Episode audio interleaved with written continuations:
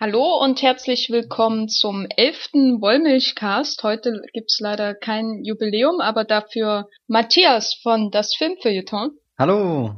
Und Jenny von thegaffer.de. Hallo. Und äh, wir reden heute über diverse News, aber hauptsächlich über White House Down von Roland Emmerich, The World's End von Edgar White und Jurassic Park 3D von diesem Typen, von dem man nie wieder irgendwas gehört hat.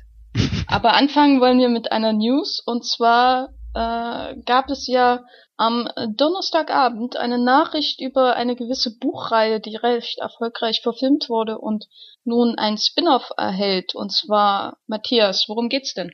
Ähm, das ist eine ziemlich unbekannte Buchreihe, wo ich echt nicht gedacht hätte, dass da noch was kommt, nämlich Harry Potter.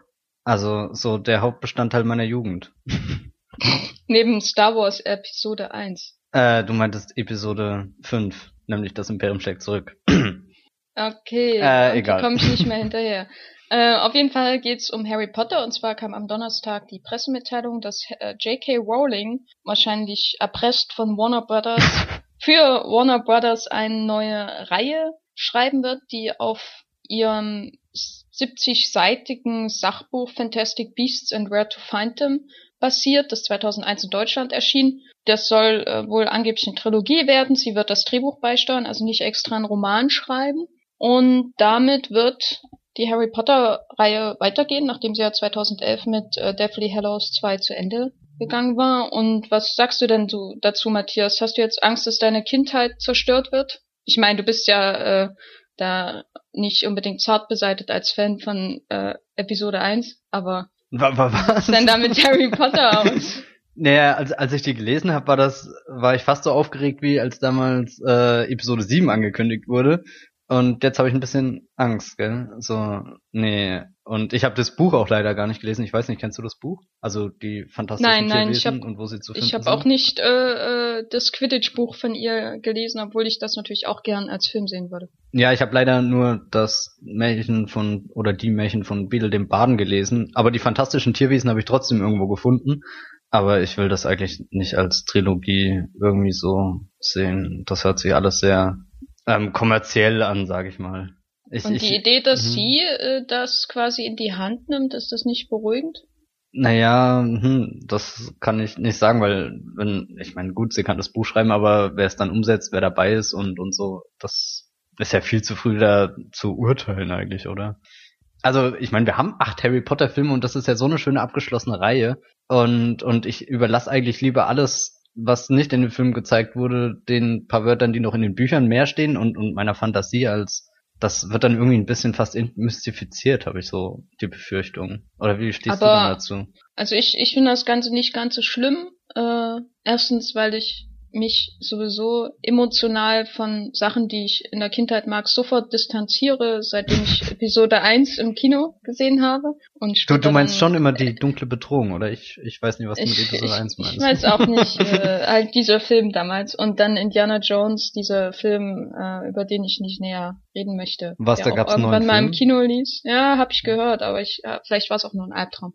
das war Wie dem auch sei. Weil die haben ja alle irgendwie versucht, direkt an die Originalgeschichte anzuschließen. Sowohl äh, um die Vorgeschichte zu erzählen, als auch um quasi die, die, die weitere Geschichte zu erzählen. Und bei Harry Potter beziehungsweise Fantastic Beasts finde ich eigentlich ganz nett, dass sie, also die Geschichte soll 70 Jahre vor der Einschulung von Harry spielen, mit einer ganz anderen Hauptfigur und in New York, was ich an sich nicht besonders interessant finde, weil ich die Britishness bei Harry Potter immer mochte. Aber dadurch ist man ja, also wenn sie jetzt nicht zwanghaft Albus Dumbledore, der ja damals gelebt hat, äh, in die Story integrieren als Hauptfigur, könnte das ja was ganz Neues werden in derselben Welt. Das ist ja schon wieder spannend irgendwie. Da gebe ich dir recht, aber, aber es ist schon gefährlich. Oder ähm, ich hatte viel dr- drüber gelesen, dass auch Menschen wollen, dass Voldemort und so weiter wieder vorkommt.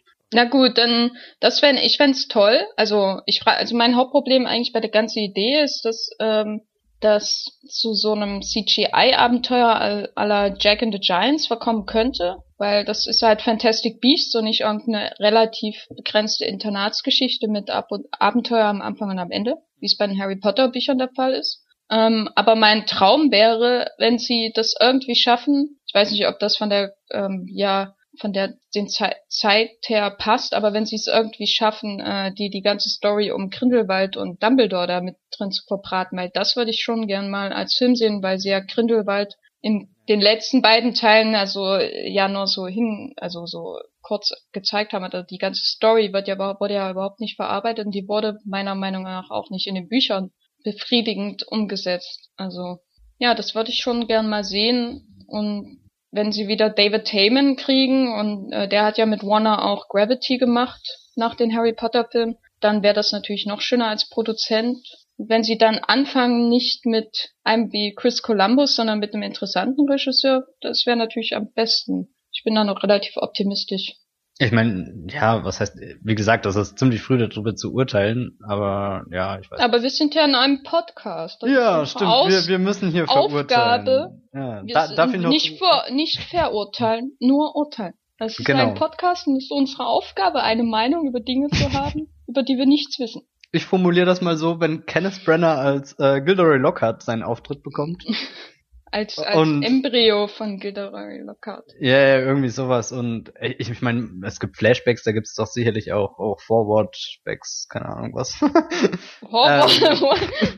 ähm. du meinst Flash Forwards, genau. Never mind. Äh, ähm, ja, ich ja. bin auf jeden Fall froh, dass es nicht dieses 19 Years Later, äh, diese Epilog quasi wird, wo ja auch Leute fordern, dass dafür ja, gemacht wird, wie, wie Harry dann mit Zeitplatze zu Hause sitzt und Ginny äh, fragt, dass er ein Bier bekommt und so. Das möchte ich jetzt auch nicht unbedingt sehen. Insofern wäre ja eigentlich das Worst-Case-Szenario schon überlebt. Wir, wir sollten eigentlich wirklich optimistisch ja, sein. Gut, aber wir sind, wie gesagt, ähm, äh, mit Abstrichen leicht optimistisch, vielleicht eventuell, äh, vielleicht auch nicht.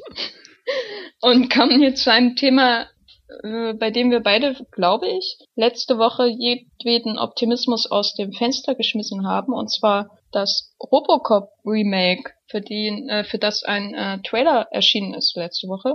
Ja. Von José Badilla, dem Regisseur von äh, Tropa de Elite oder so ähnlich, den der auf jeden Fall einen goldenen Bären gewonnen hat bei diesem Festival, über das auch niemand spricht. Äh, ist das, das das mit Dieter Kostlik, dieses Festival?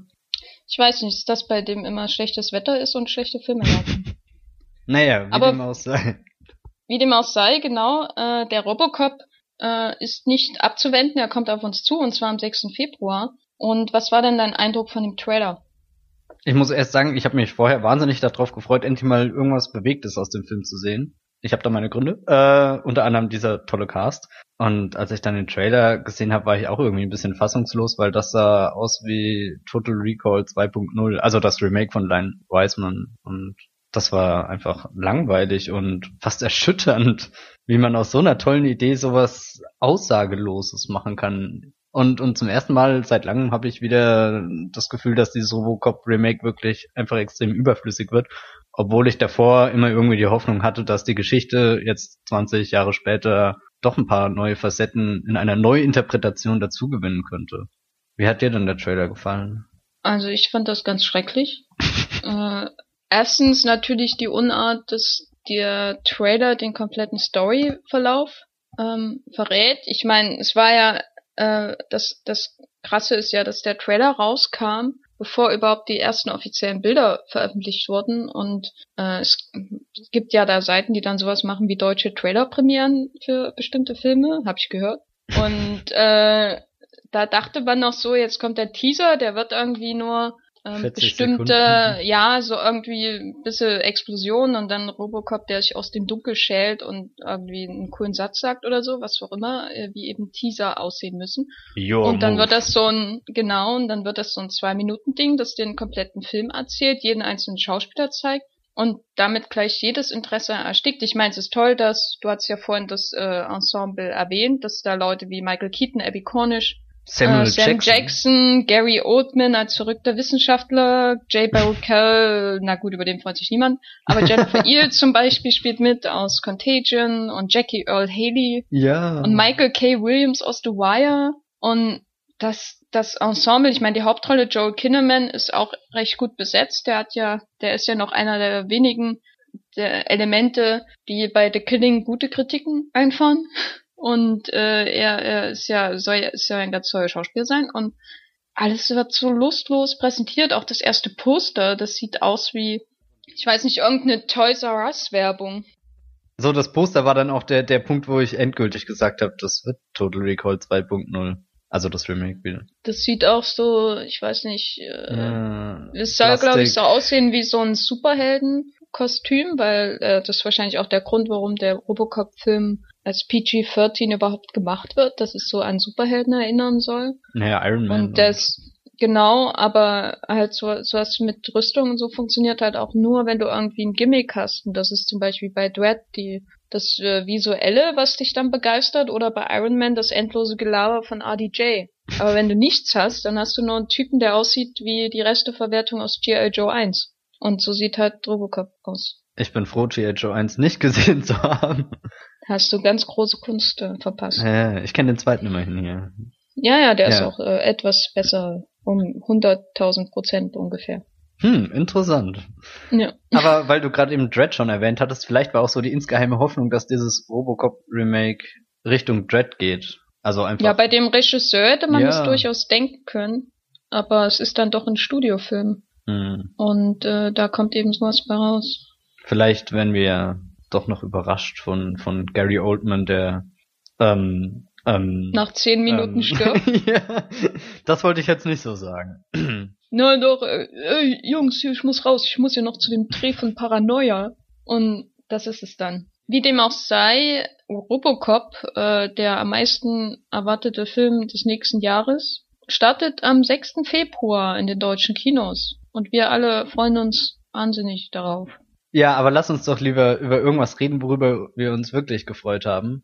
Weil wir haben jetzt schon zweimal White House Dawn im Kino gesehen. Der neue Film von Roland Emmerich. Genau, dem Meisterregisseur. Aber Matthias, ähm, sag doch mal, wie hältst du's mit Emmerich? Wie hältst du es mit Emmerich? Ich mag sein Independence Day.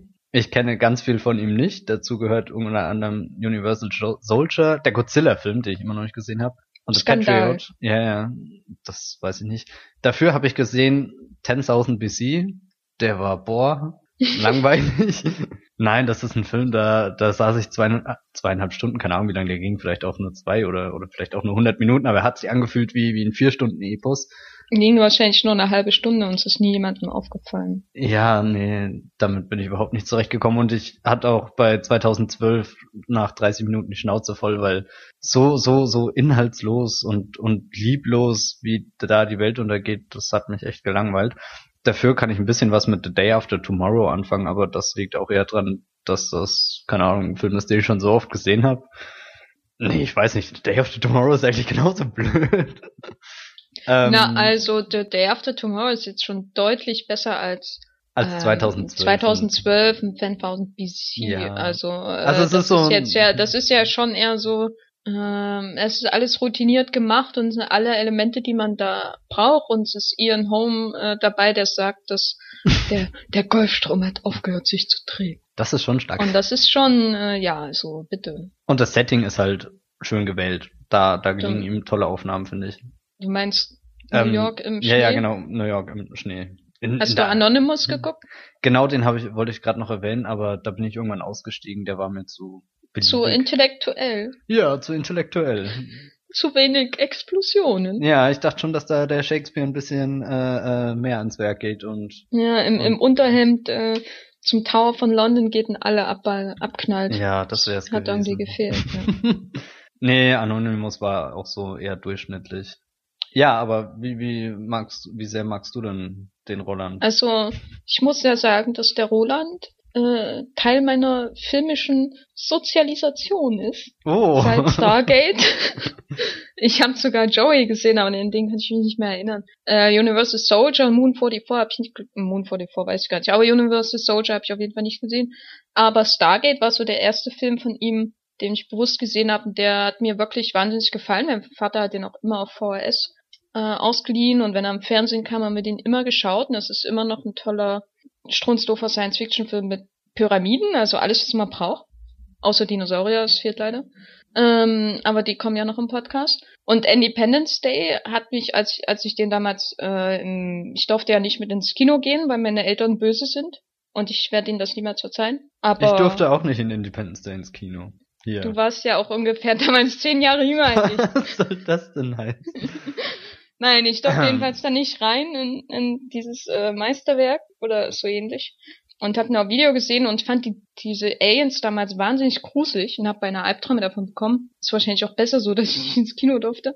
Aber ich fand ihn toll, weil ich äh, äh, natürlich ein großer Jeff Goldblum-Fan war, wegen eines bestimmten anderen Films, äh, den wir heute eventuell vielleicht bald noch erwähnen werden. Und der spielt ja da in äh, Independence Day im Grunde eine, eine ähnliche Rolle. Und Godzilla hatte ich ja schon an anderer Stelle erwähnt, gefällt mir sehr gut, würde ich auch gegenüber ähm, Menschen mit einem besseren Geschmack verteidigen. Und der Was Patriot. soll das denn heißen? Ich meine Menschen mit einem Ja, besseren ja, Geschmack, ja. die Godzilla aus den richt absolut richtigen Gründen vor äh, furchtbar finden. Also, aber ich finde Godzilla immer noch sau unterhaltsam. Hab mir auch äh, sehr oft gesehen. Der Patriot hasse ich wie die Pest. Das ist einfach äh, furchtbare Geschichtsverzerrung. Und der Day After Tomorrow, wie, wie gesagt, äh, alles sehr ein bisschen im Autopilot, was er da macht. Im Grunde nochmal Independence Day ohne Aliens, aber alles ganz ansehnlich, auch mit einem Cast mit Dennis Quaid, Jake Gyllenhaal und Emmy Rossum ist gut besetzt und äh, 10.000 BC 2012 ganz ganz grässlich. Ich habe da hatte ich ihn eigentlich schon abgeschrieben, aber dann mit Anonymous, der jetzt auch nicht gerade ein Überfilm ist, aber doch zumindest irgendwie ein echter Emmerich trotz fehlender Explosion, zumindest ist nur eine Explosion, glaube ich, drin. Das ist natürlich schon sehr enttäuschend. Äh, hat dann wieder mein Interesse geweckt. Und jetzt White House Down. Matthias, dein erster Eindruck von White House Down. Der beste Emmerich seit äh, Independence Day. Gestern. seit, seit gestern, ja. Nein, ähm, sehr viel Spaß gehabt. Es ist ganz viel in die Luft gegangen und dann war da dieser Typ, der die ganze Zeit bei Steven Soderbergh in Filmen rumfällt, warum auch immer. Und der hat halt auch eine coole Figur ge- abgegeben. Jamie Foxx. Du er, oder? meinst Jamie Foxx, genau, oder? ja, oder, genau. oder James Äh. Woods, der berühmte Hauptdarsteller aus Magic Mike. Genau. Hm, das wäre ein Ja. gutes Casting gewesen. James Woods in der Hauptrolle, in der, in der Rolle von Matthew McConaughey. Hm. Also ich hatte selten bei einem Blockbuster dieses Jahr so viel Spaß wie bei White House Down, selbst wenn es so blöd ist. Wie siehst du das denn? Ja, also ich auch. Nein, also äh, ähm, ja, das Jahr war ja doch recht enttäuscht, was Blockbuster angeht. Äh, Gerade Blockbuster, die von Anfang bis Ende einfach ihr Ding durchziehen und unterhalten und nicht mittendrin oder oder in der letzten halben Stunde nochmal sich in einen anderen Film verwandeln, äh, wie bestimmte Zombie-Filme das äh, dieses Jahr gemacht haben. Und insofern war White House Down absolut äh, nette Kinounterhaltung. Ich würde jetzt nicht sagen, dass es der Überfilm ist. Gerade beim zweiten Mal schauen sind mir dann doch ein paar, also es, da merkt man, wie das Emmerich ein sehr unterhaltsamer Regisseur ist, aber kein sonderlich interessanter, was sowohl die Action-Szenen als auch so generell der, äh, der, ja, die Inszenierung des Spektakels angeht. Da ist er einfach, hm, hm, hm, hm. Aber dafür hat der, ist der Film doch äh, irgendwie so liebevoll, sowohl in seinem Umgang äh, mit dem ja amerikanischen Wahrzeichen als auch äh, die Besetzung so jenseits von Jamie Foxx und dem Typ mit dem weißen T-Shirt, also Hemd, James Hemd, Woods. Hemd. Er hat ein Hemd, meine ich ja. Unterhemd. ist er in der, also merkt man richtig Liebe irgendwie zu den Klischees, also dass wirklich jede Randfigur zumindest irgendwie ein Merkmal hat, das, weswegen man sie in, den, in der Erinnerung behält. Also von dem Hacker, der für sich völlig selbst überschätzt, bis hin zu dem Typen, der durchs Weiße Haus führt und, und das natürlich beschützen will. Und jede einzelne Figur ist irgendwie greifbar und das ist doch ganz nett. Ist mehr, als man von diesem anderen äh, Ich zerstöre das Weiße Haus Film dieses Jahr behaupten kann, namens Olympus Has Fallen, über den wir ja schon mal gesprochen haben. Ähm, Matthias, wie würdest denn du Olympus Has Fallen jetzt so im Vergleich zu White House Down sehen oder andersrum? Also auf alle Fälle der bessere Film. Ähm, ich meine, bei Olympus Has Fallen war ja das größte Problem, dass er so hundsgemein ernst sein musste, sein wollte, warum auch immer. Und dann ab einem gewissen Punkt da gar nicht mehr funktioniert hat und auch keinen Spaß daran hatte, dass er so ein cooles Setpiece einfach mal in die Luft jagen kann und ihre Sachen machen kann. Und da ist Roland Emmerich auf alle Fälle der Mann, der viel beherzter an die Sache rangeht. Und wir hatten ja vorhin schon drüber diskutiert, ob das jetzt ironisch ist oder nicht.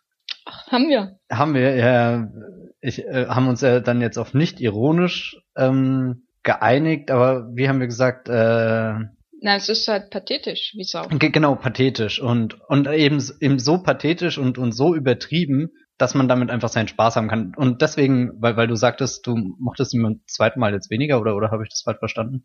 Also ich habe beim zweiten Mal äh, ist mir halt erst auf also deutlicher geworden, dass jenseits dieser recht oberflächlichen Unterhaltung, die natürlich beim zweiten Mal immer noch funktioniert, also die Witze mhm. ziehen noch und äh, ja, die Action ist immer noch bis spaßig und so, aber darüber hinaus ist Emmerich immer noch kein interessanter Regisseur. Das ist ja, das habe ich mich halt gefragt, ob irgendwas Interessantes an ihm ist. Und es gibt auch einen Punkt, den ich irgendwie spannend finde, auf den gehe ich nachher noch ein. Mhm. Aber äh, rein inszenatorisch ist er ähm, teilweise doch sehr plump. Die Action-Szenen sind jetzt nicht besonders, also ja, von der Übersichtlichkeit oder von der Kreativität, wie, die, wie, die, wie sie choreografiert sind, da ist nicht viel dahinter. Hm. Ich wollte eigentlich sagen, dass ich beim zweiten Mal mehr Spaß hatte, da ich einfach den ganzen Film im Überblick hatte und, und er geht ja auch ziemlich lang mit seinen 130 Minuten oder wie lange auch immer. Und die, diese ganze Übertreibung, die sich beim ersten Mal sehen dann so steigert und beim ersten Mal sehen hat mich auch noch diese Szene, wo das Kind dann rausrennt und die Flagge schwenkt, irgendwie angekotzt, bis ich zwei Minuten später endlich verstanden habe, dass das ja der absolute Super-GAU ist. Und darauf konnte ich mich jetzt beim zweiten Mal einfach viel mehr freuen und hat in dem Sinne dann auch äh, mehr Spaß dabei. Ja. Ist also hat sich eigentlich so grundsätzlich gestört, dass es ja ein äh, eklatanter oder offensichtlicher Rip-Off von Stopp langsam ist, genau wie Olympus Has Fallen, aber das eigentlich noch deutlicher, zum Beispiel mit dem Hemd von diesem Hauptdarsteller. Was ich auch in wunderschönen Bild schon zusammengeschnitten habe. Nee, ich ähm, finde, das ist eher bei Olympus Has Fallen ist es uninspiriert, motivationslos, es ist halt einfach gemacht. Man hat einen B-Actioner, der halt irgendwann ins Kino kommen muss, während bei White House Down hatte ich das Gefühl, dass Roland Emmerich viel, viel belebter da einfach rangeht und, und deswegen würde ich es nicht als, als herzloses Rip-Off bezeichnen sondern also klar irgendwo sind sind die Bausteine in, in Stirb langsam verankert und in White House Down wieder zusammengesetzt mit leichten Variationen, aber ich finde er er schlägt sich da ganz gut und man muss White House Down oder oder kann White House Down auch als als eigenständigen Film betrachten, der nicht nur abgekupfert ist. Oder oder hast hast du damit ein größeres Problem? Nein, also grundsätzlich habe ich damit kein Problem.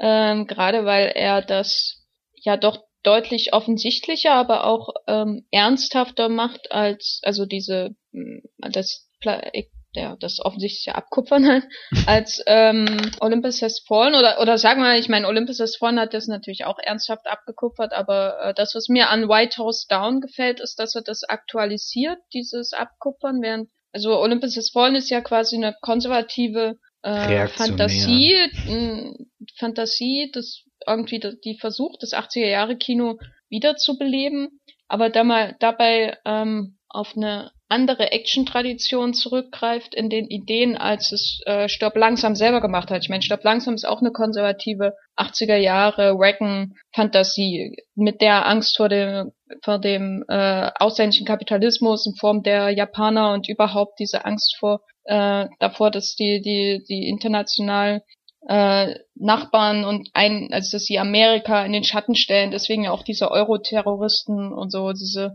verschiedensten, der, ähm, der Asiate, der Schwarze und alle, der Deutsche und der komische Ballettrusse, alle in der Terrorgruppe und so und der einsame Amerikaner muss sie Amerika verteidigen, quasi vor diesen ähm, aufs Geld fixierten Semiterroristen. Und das ist ja alles äh, doch recht, deswegen gefällt mir auch ähm, Die Hard zum Beispiel besser als die anderen Actionfilme aus den 80ern, die dann eher so in Richtung des äh, der reinen Xenophobie gehen. Zum Beispiel, wie es ja auch letztendlich Olympus Has Fallen macht, der ja ähm, die, die Koreaner so als das äh, andere fremde Gefährliche da als Bösewicht äh, nutzt und das weitaus weniger reflektiert tut, als das Die Hard, Die Hard eben damals mit den ausländischen Bösewichten gemacht hat.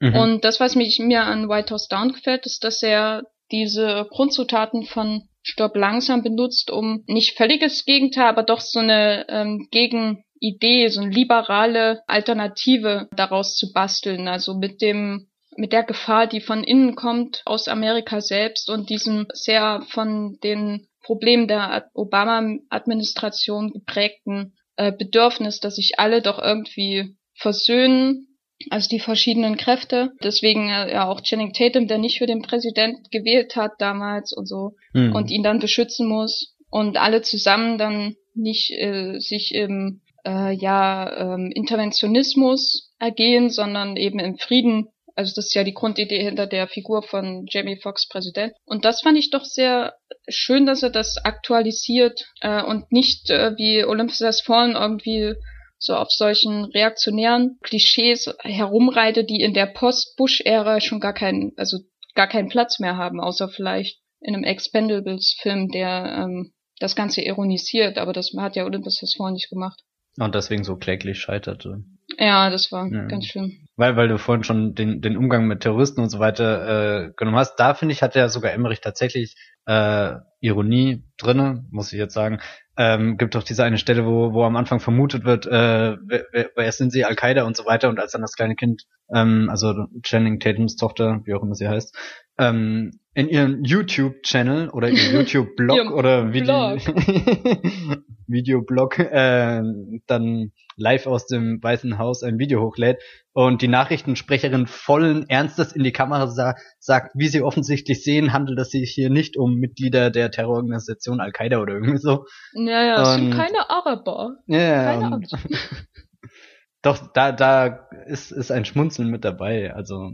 Der Film ist wirklich, äh, im Gegensatz zu Olympus Has Fallen auch zeitgemäß, weil Allein die, äh, äh, Jamie Foxx lässt ja an einer Stelle sogar so einen Satz ab, wo er mehr oder weniger sagt, ja, wir müssen da nicht in den Krieg ziehen, äh, wir benutzen die Drohnen. Mhm. Weißt du, und das ist eben so, äh, weiß nicht, das ist einfach ein zeitgemäßer Genrefilm, der natürlich mit der emmerischen, mit dem emmerischen äh, Hammer äh, seine, seine Thesen an die äh, Wand des äh, Weißen Hauses nagelt, aber das doch sehr sympathisch macht, weil er so ein, er ist genauso ernst, würde ich mal behaupten, wie Olympus Has Fallen in seiner Ideologie, die er vertritt, aber er hat eben dann auch im Rest, in den, ja, in den Genre-Elementen dann doch genügend Humor, um das alles äh, ein bisschen leichter zu verfüttern an den Zuschauer, weil dieses äh, Duo eben amüsant ist ja. in seinem Umgang und äh, was ja, also Olympias Freund ist ja einfach nur tröge. Vielleicht hat Emmerich da auch irgendwo einfach ein Talent,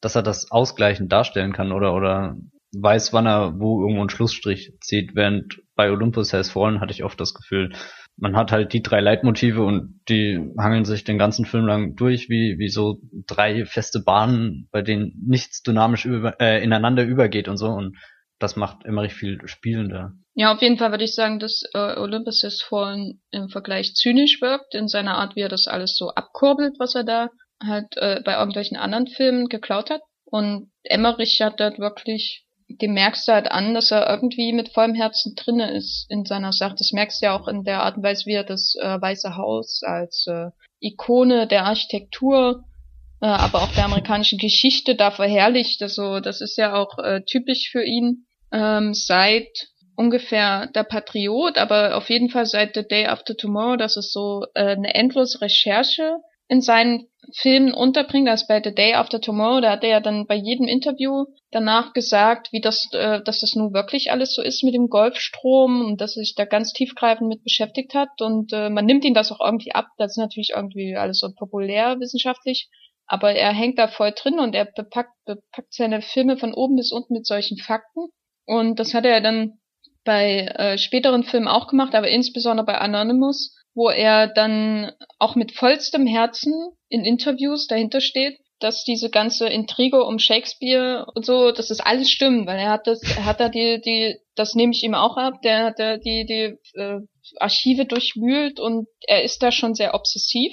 Und wenn, ich würde sagen, wenn es ein verbindendes Element seiner Filme in den letzten Jahren gibt, dann ist es dieses obsessive Ansammeln von Informationen. Und das hat er jetzt in äh, White House Down, glaube ich, zum ersten Mal wirklich gelungen umgesetzt im Film, weil mhm. das, ich meine, Anonymous ist halt ein netter Thriller, der am Rande, der sich ein bisschen zu sehr in seine eigene Verschwörungstheorie verliebt ist, wie, wie eben auch sein Regisseur offenbar. Und in White House Down finde ich es noch am gelungensten und am wenigsten störend, dass er ähm, diese ganzen Fakten zum Weißen Haus mit einem Stellv mit einer Stellvertreterfigur äh, zweierlei Form. Zum einen diese Tochter und zum anderen den Typ da, der äh, die Leute durchs Weiße Haus. Donny the Guide ist ja seine Rolle. Und Donny the Guide ist ja im Grunde wie Emmerich selbst, der uns da durch dieses Haus führt und äh, uns alle Fakten präsentiert und ganz stolz darauf ist und das am Ende kaputt macht ähm, und ja, ich weiß nicht, das ist irgendwie, das ist am wenigsten silly von allen seinen äh, Theorien, die er in seinen Filmen in den letzten Jahren so untergebracht hat. Auch bei 10.000 BC, da stand er voll dahinter, diese ganzen Theorien. Und deswegen fällt es mir eigentlich auch am besten so. Ich weiß nicht, ob es sein bester Film ist. Ich finde Stargate immer noch ein absolut gelungener Unterhaltungsstreifen. Ähm, aber es ist auf jeden Fall sehr gut. Unterhaltsam. Ich weiß nicht, sehr gut, aber es ist auf jeden Fall unterhaltsam. Ja, unter dem Aspekt ist er sehr gut unterhaltsam. ähm, aber nein. Ja, es ist halt nicht, es ist halt nicht so generisch, weißt du, das ist, also äh, Olympus ist Fallen ist halt generische äh, ABC-Action und, und White House Down, das ist halt, da steckt immer so viel Emmerich drin, dass man eigentlich einfach nur sich mal verbeugen muss davor. Auch wenn alles furchtbar hässlich aussieht, was er inszeniert. Wo du gerade furchtbar hässlich sagst, wie, wie fandest du eigentlich die Spezialeffekte? Furchtbar hässlich.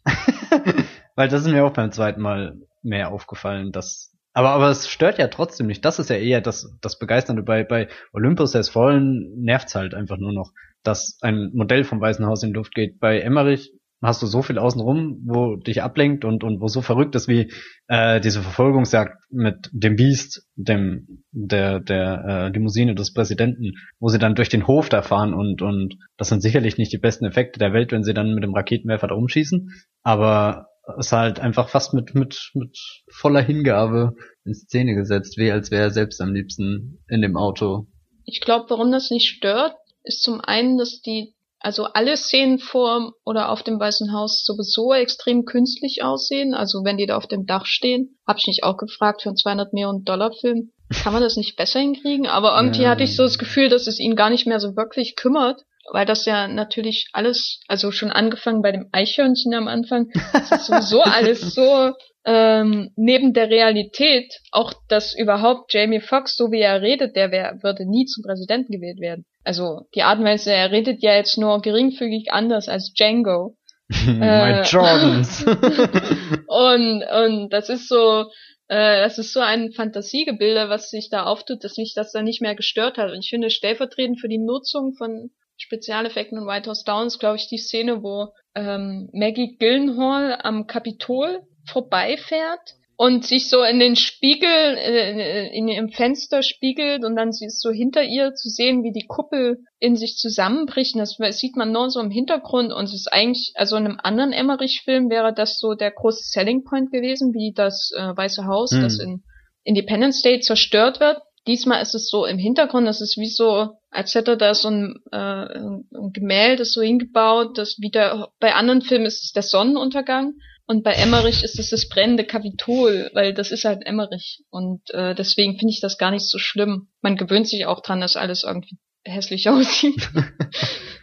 Ja. Aber, aber es ist. Außer natürlich der Hauptdarsteller, der sieht nicht hässlich aus. Äh, Jamie Foxx findest du so attraktiv. ja, ja, genau. Äh, Jamie. Äh, bemerkenswert. Fox.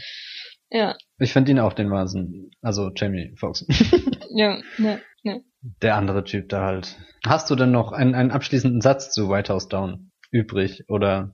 Also ich bin ganz schockiert, dass ich den auch beim zweiten Mal noch sehr unterhaltsam fand und kann Stopp langsam Fans nur empfehlen, den zu schauen, weil ich, der ist in jedem Fall besser als ähm, die Stopp langsam Filme, die es in den letzten Jahren so zu sehen gab.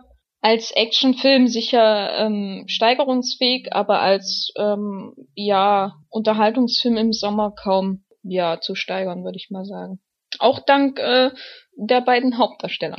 Also äh, Magic genau. Gyllenhaal und Jamie Foxx. Was ich gerade echt schockierend finde, dass wir dieses Jahr sogar einen Stirb langsam Film hatten und hm. das gibt's nicht. Ja, und, und, oh Gott, da war ja fast Olympus Has Fallen sogar noch besser. Nee, das ist auch Wobei man ja sagen ja, ja, muss, dass, auch nur äh, fast, aber. Äh, der Stirb langsam Film sich durch die Szene ausgezeichnet hat, in der Sebastian Koch von einem Helikopter in tausend Stücke zermalt wird, als hätte der Helikopter auch das Leben der anderen gesehen und wollte sich dafür rächen. Das war sicherlich der Subtext. In naja, es war bestimmt ein russischer Helikopter. Nun gut, äh, wie dem auch sei. Wir sagen zu oft, wie dem auch sei. Wie dem auch sei, ähm, hast du noch einen letzten Satz zu White House Down? Mein letzter Gedanke war ja gerade eigentlich der Stirb langsam Gedanke, ansonsten schließe ich mich mal deiner überschwänglichen Begeisterung für diesen Film mit Jamie Foxx und Jason Clark anderen spielt mit, Richard an. Jenkins. Stimmt, spielt ja, auch ja. mit. Lance Reddick aus The Wire, der jetzt yeah. nur noch Lance Reddick aus The Wire spielt in jedem Film. ich, hab, ich war gerade so gespannt, was du dazu Ich nicht, ich finde es so lustig. Ich habe die ganze Zeit äh, gehofft, dass McNulty Äh, reinkommt und oh, ich habe keine Lust, ich muss jetzt noch was trinken. Hm, leider nicht. äh, Gut, also äh, White House Down läuft ja seit dem 5. September in den deutschen Kinos. Letzte Woche lief ein weiterer Film mit äh, diversen Explosionen in den deutschen Kinos an, und zwar The World's End von Edgar Wright und Simon Peck und Nick Frost. Und den haben wir auch schon zweimal gesehen, weil wir offenbar nichts anderes zu tun haben in unserem Leben und nur noch in Filme gehen. Wir waren ja doch sehr gespannt. Wir haben ja vor ein paar Podcast-Ausgaben auch mal über den Trailer geredet. Matthias, jetzt sag doch noch mal kurz, wie du zu Sean und Hot Fuzz äh, stehst, den ersten beiden Teilen der Cornetto-Trilogie. Ich glaube, ich habe ja schon das letzte Mal, also als wir das letzte Mal darüber geredet haben, gesagt, dass ich beide Teile sehr mag, aber konnte mich damals nicht einigen, welcher besser ist. Seitdem habe ich leider weder Shaun of the Dead noch Hot Fuzz, ein zweites, drittes, viertes, fünftes, wie auch immer, also erneut gesehen. Und deswegen bleibe ich einfach ein begeisterter Fan der, der Cornetto-Filme. Ja, wir können jetzt aufhören äh, mit dem Podcast. äh, ja. Nein, und ähm, jetzt natürlich The World's End, wo die Erwartungen ja ganz groß waren, obwohl man ja nicht wirklich wusste, was man erwarten soll, kann, Muss. darf, will.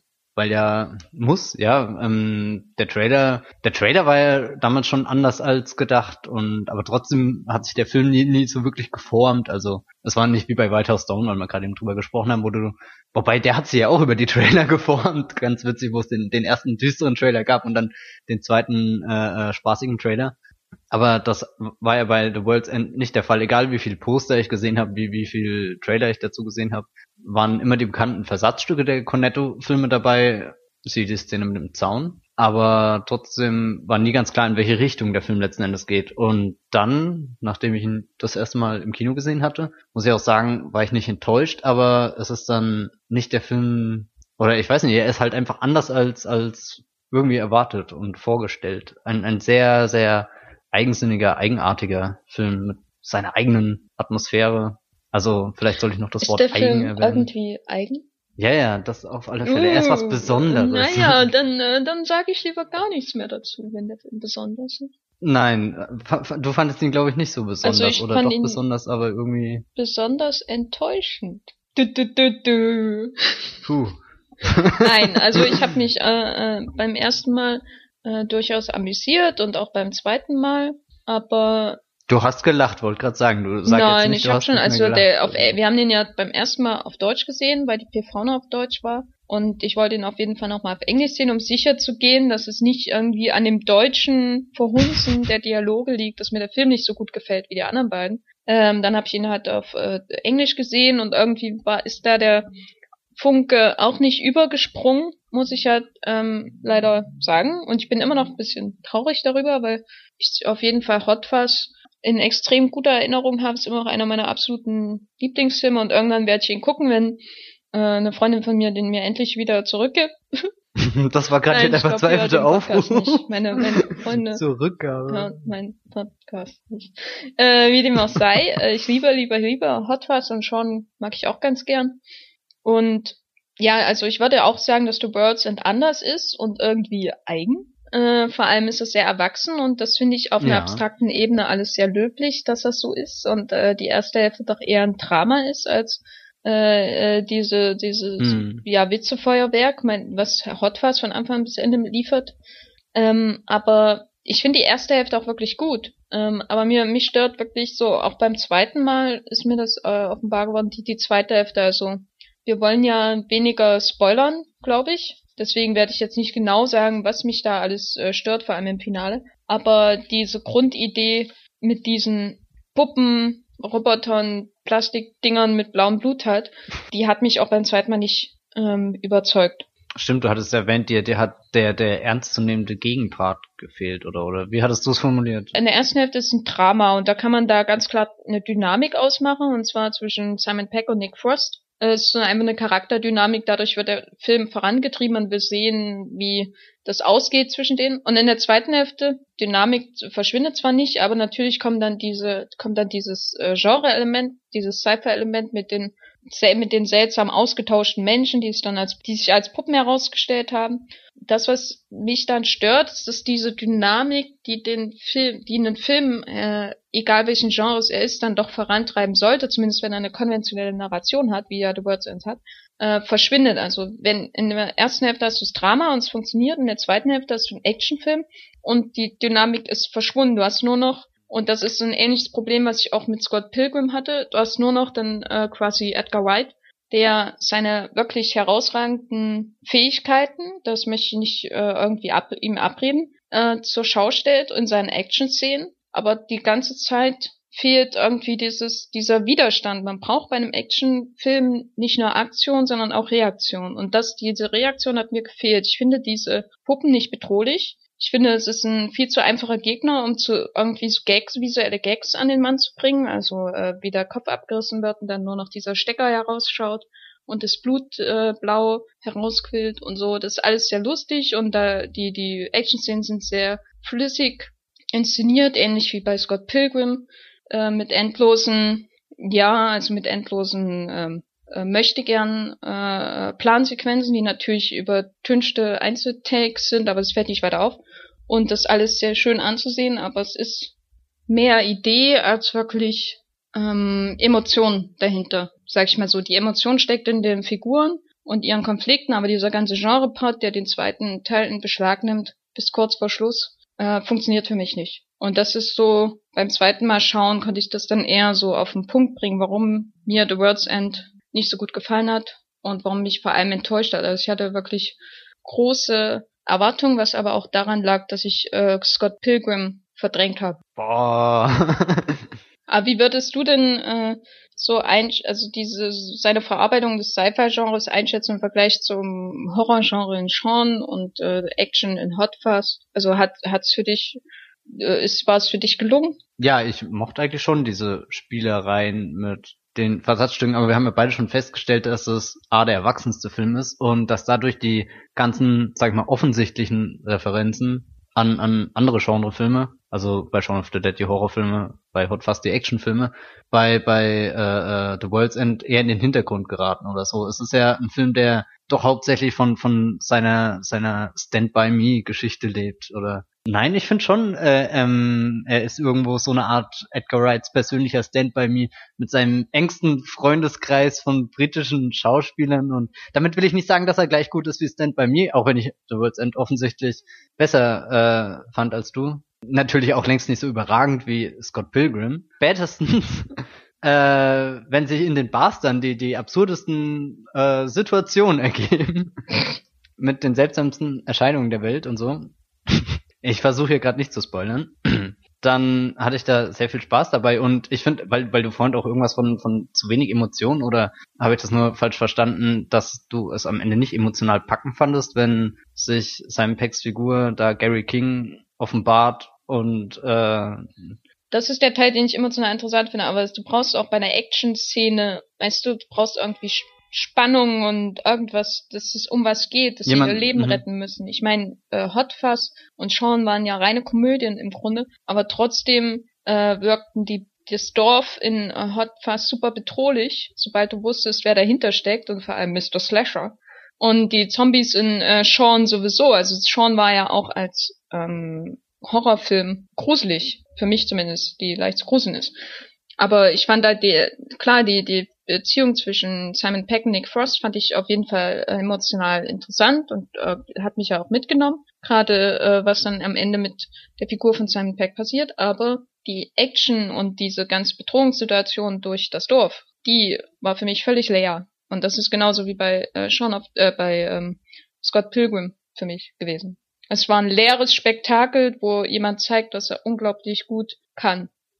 Wobei ich hatte oft das Gefühl, dass, dass sich diese emotionale Geschichte der, der fünf Freunde, beziehungsweise dann näher der Beziehung zwischen Simon Peck und Nick Frost, da, dass die viel mehr im Mittelpunkt steht und, und dann sogar über den Science-Fiction-Elementen und über den Elementen der, der Komödie und so. Also, weißt du, da, dass er sich da drüber hinaussetzt, wo er Hot Fuzz und Shaun of the Dead noch sehr davon leben, dass sie in ihren Genres verankert sind, lässt das The World's End sogar fast komplett hinter sich. Und ja, aber dafür ist er doch viel zu stark auf diese Genre-Momente dann konzentriert in der zweiten Hälfte. Weißt du? Also er, also ich finde, ich, ich finde, wenn er diesen ganzen Teil mit den äh, äh, Blanks weggelassen hätte, also quasi alles, außer diese Beziehung zwischen den fünf Freunden der Software, dann wäre es ein hervorragender Film gewesen. Dann wäre es denn bei mir gewesen. Nein, da fehlt immer noch Kiefer Sutherland und der Wald. Und eine Leiche. Also ich war, also äh, ähm, darüber haben wir noch gar nicht geredet, über die, dieses ganze Ensemble, also mit den, die anderen drei Leute, die noch im Team sind sozusagen. Die sind ja auch äh, ganz toll besetzt. Vor allem Eddie Marson, äh, den möchte ich noch mal hervorheben. Eddie Marson ist ganz und und auch auch ähm, Martin Freeman, der einfach zwischendrin wie sein Dr. Watson dasteht und und und mehr. Naja, ne? Martin Freeman macht Martin Freeman macht halt Martin Freeman. Ja, ja, das, das meinte ich ja gerade mit seinen Dr. Watson äh, gibt und äh, Also er macht ja nichts anderes mehr. Ja, ja, aber muss ja nicht schlecht sein. Ja, ich finde es in Nebenrollen finde ich es amüsant. Beim Hobbit da geht das dann einem nur noch auf die Nerven. Aber da würde ich ihm beim Hobbit noch andere Sachen schuld. Ich wollte gerade sagen, Martin Freeman. der, der, es gibt keinen Mensch, der, der 13 Zwerge auf einmal so, so, so gut in seiner Wohnung äh, satt kriegt oder auch nicht. Also da habe ich schon allen Respekt vor ihm. Ich, ich wäre da wahrscheinlich. Ich glaube, du vermischst da Rolle und äh, Person. Ach Quatsch. Martin Freeman hat keine haarigen Füße in echt. Glaube ich. Hoffe ich. Also ich habe gerade den Wikipedia-Eintrag hier offen. ähm, Tumblr wird da bestimmt eine Antwort ja. haben. Nee, aber äh, wie fandst du denn so die Gruppe insgesamt? Ich habe die Gruppe sehr gemocht und ich konnte mich auch sehr schnell in alle reinversetzen. Wir hatten ja ähm, gestern oder vorgestern, wann auch immer, gestern nochmal drüber geredet. Vorgestern? vorgestern? Oh Gott. Ja, vorgestern, stimmt. Gestern war ein ganz anderes. Oh, das war auch ein Kino-Highlight. Sollten wir vielleicht später auch noch kurz erwähnen. Ähm, dass Gary King ja letzten Endes äh, oder, oder am Anfang der Typ ist, oder du stehst einfach auf der Seite der vier anderen Freunde, die, die von Gary King in, in den Schlamassel gezogen werden und du willst auch lieber nach Hause gehen, anstatt ihn zuzuschauen, wie er sich selbst blamiert und zum Affen macht. Obwohl er da ja schon voll in seinem Element drin ist, aber, aber irgendwie mag ich sein, seinen Typ auch. Und da finde ich es auch wiederum stark, was, was sein Pack einfach in letzter Zeit so durchmacht, so was für, für oder welche Rollentypen er schon in dieser Cornetto-Trilogie allein gespielt hat. Also in in Shaun of the Dead den, den sympathischen Loser-Typ, in Hot Fuzz den super coolen Cop, der alles kann und jetzt ist er ja auch, ähm, keine Ahnung, so, so eine Art Anti-Held und, und eben nicht der sympathische Loser-Typ, der aber dann trotzdem der sympathische Loser-Typ. Das will ich jetzt nicht sagen, weil, weil ist er richtig sympathisch, aber, aber er, er hat halt einen Kern oder, oder seine Figur hat halt irgendwas so Durchtriebenes, wo, wo du am Ende halt einfach in, in, oh, ihn anschaust und, und sagst, hey Dude, ich weiß genau, was du fühlst gerade und, und es ist so zerreißend. Was ich damit ausdrücken wollte, ist, dass ich das Ensemble und ihre Figuren, die sie spielen, alle drei nach sehr ins Herz geschlossen habe. Ja, also ich mag, ich mochte Simon Peck auf Englisch jedenfalls äh, mehr als auf Deutsch. Er ist natürlich immer noch das Arschloch in der Gruppe und der, die erste Hälfte ähm, bringt uns genau, wie du gesagt hast, ja auf die Seite der anderen.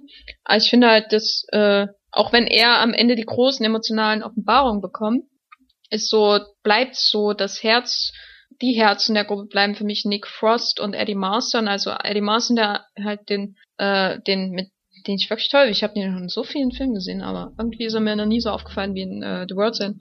Äh, der den äh, spielt, der als Kind immer von allen gehänselt wurde und äh, auch sich den ganzen Film über ist mir auch erst beim zweiten Mal äh, äh, sehen aufgefallen, der in jeder Action-Szene irgendwie unter irgendeinem Tisch versteckt oder so und dann genau und dann kommt irgendwie äh, doch noch der große äh, Payoff ähm, und andere eben Nick Frost, der glaube ich völlig unterschätzt wird, weil alle immer nur über Simon Peck reden. Aber Nick Frost ist doch echt, also einerseits natürlich der komödiantische Höhepunkt des Films, mhm. weil ich glaube, er ist die einzige Figur äh, neben Eddie Marson, die wirklich eine Wandlung den Film durchmacht. Und zwar natürlich auf die äh, offensichtlich ja, aber wunderbare Weise, wie er von dem zugeknöpften äh, Geschäftsmann äh, sich äh, dann mit äh, jedem mit seinen Shots, die er sich reinzieht und dem Bier äh, dann zum Actionhelden wird und sein T-Shirt aussieht und durch das Glas in der Tür äh, greift und ach, das ist so toll. Und andererseits ist er aber natürlich auch der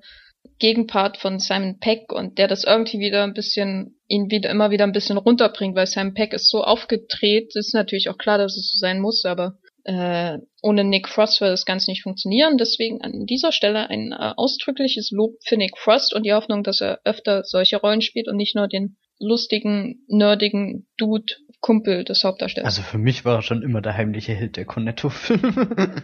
ja, das sagst du jetzt. Ja, da, da, das habe ich schon geschrieben, als ich äh, äh, vor drei Jahren zum Kinostart von, äh, vergiss es. Nee, ich, ich finde ähm, Nick Frost schon überlebenswichtig für die Filme. Also schon allein was die Dynamik zwischen den Polen, dann wie hast du ja gesagt, zwischen Simon und Nick Frost. Ach so, ich dachte zwischen Polen. was? Nein. Aber nur gar keine Polen in dem Film. Aber warte, ich höre mir noch mal den Podcast äh, an, in dem wir über über den Trailer geredet haben, dann sagst du bestimmt was ganz anderes. Oh, das. Da sagst du bestimmt, oh, der Nick Frost, der, der kann gar nicht. Nein, so sowas würde ich nie sagen. Er ist so, so grundsympathisch schon, das kann ich mir nicht vorstellen, dass ich das gesagt habe. Aber du bist ja hier der der äh, äh, Musikdude. Nicht schon wieder, aber ja. Podcast. Und jetzt sag doch mal, ähm, bist du jetzt ein Sisters of Mercy Fan? ähm, nach dem Film schon. ja, nee, ir irgendwann muss ja mal der gegebene Anlass sein, wo, wo man sich in die Musik solcher Menschen reindenken kann. Und das schafft Edgar Wright mit ganz viel Liebe. Also ja, ich mochte die Szene und ich mochte auch generell den, den General. Generell, General, äh, General, äh, ge oh Gott. Ich mochte generell den äh, Soundtrack, also sowohl den, den Score von, von äh, Stephen Price heißt er, glaube ich, oder Steve Price, der jetzt auch äh, Gravity macht, glaube ich zumindest und die restlichen Lieder, die sonst so verwenden werden. Da hat Edgar Wright einfach ein unglaubliches Gespür. Das ist ja auch schon das, was die anderen Cornetto-Filme und Scott Pilgrim ausgezeichnet hat. Diese unheimliche Präzision, einfach Szenen so, so in sich perfekt zu gestalten, dass er ja schon, schon fast jede Minute an und für sich ein Highlight ist, was man ausschneiden kann und an die Wand hängen kann, wenn man das mit einem Film machen könnte.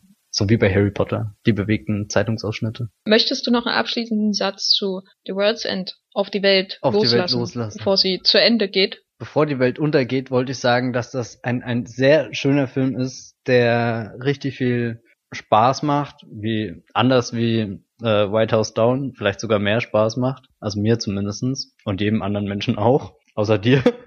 What? Nein, ich, ich, ich verstehe es echt also nicht so ganz. Da, also, ich habe da mit so einem so einem Kritiker geredet nach der PV. War es doch nicht etwa der, der Pacific Rim scheiße findet? ja, aber stimmt, das sollte ihn wieder ins Ja, das ziehen. zieht Aber in diesem Fall waren wir einer Meinung und wenn wir einer Meinung sind, mehr Dann- oder dann weniger, also er mochte den Film, glaube ich, weniger als ich, Infernal. ähm, dann ist äh, dann ist das Fakt, dann ist sag das ich jetzt Fakt. einmal, dann ist das quasi naturwissenschaftlich belegt. Guck, guck, so, so tickt die Kritikerwelt. Da, da haben, haben Menschen wie ich, die so einen naiven Glauben haben, gar keine Chancen mehr. Und ich verbünde mich da lieber mit anderen Menschen, die The World's End besser fanden. Aber Es fehlt jetzt eigentlich, es fehlt jetzt eigentlich nur noch, dass du mir sagst, oh, wenn du den Film nicht magst, warum hast du ihn geschaut? Alter, ihr Kritiker habt auch von nichts Ahnung. Ja. Ha- Hast du nicht das Also- Buch gelesen? Hallo? da ist das genauso. Nein, aber ähm, jetzt jetzt ernsthaft so so, damit die Zuhörer jetzt wissen, ob sie ihn anschauen sollen oder nicht. Es ist auf alle Fälle ein ein sehr eigenartiger Film, wie eingangs erwähnt, und entspricht vielleicht Eigen? Eigen, ja, ja, ist sehr eigen und entspricht wahrscheinlich oder sicherlich nicht den Erwartungen. Aber ist trotzdem ganz großartig. Und das sollte kein Menschen auf diesem Planeten davon abhalten, ihn zu schauen. Schon allein, dass Edgar Wright weiter in Zukunft irgendwelche coolen Filme machen kann. So über Ant-Man hinaus und Boah. ja, nein, ich hoffe ja ernsthaft, dass, dass das ein Mensch ist, der noch ganz viele Meisterwerke mit oder ohne Nick Frost und sein Pack dreht. Ja, also ich äh, hoffe auch, dass Edgar White noch mehr Filme dreht, am besten aber nicht bei Marvel, bitte nicht, bitte nicht. Nein. Ähm, aber dieser Traum wird nicht, äh, dieser Wunsch wird nicht erhört werden.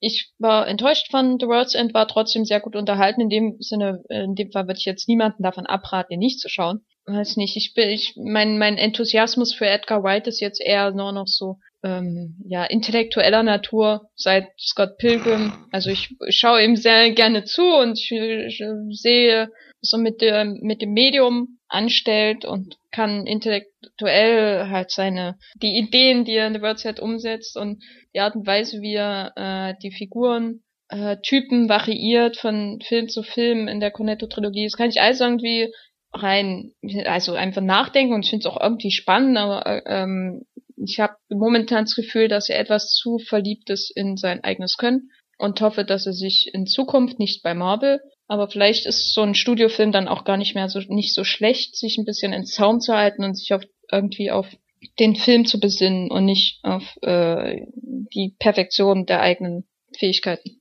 Aber äh, bevor wir jetzt weitergehen, äh, möchten wir ja wieder äh, unserem Listenfetisch äh, frönen. Und zwar geht es diesmal um die drei Typen, mit denen wir uns durch die goldene Meile saufen würden. Und ich fange an, weil Matthias darum gebeten hat. Damit ich äh, im Notfall äh, äh, noch schnell austauschen kann, oder? Oder nicht? Genau, aber wie gesagt, ich, ich habe im Vorfeld gesagt, du hast keinen von mir auf der Liste. Und darauf wette ich einen Euro. Bam.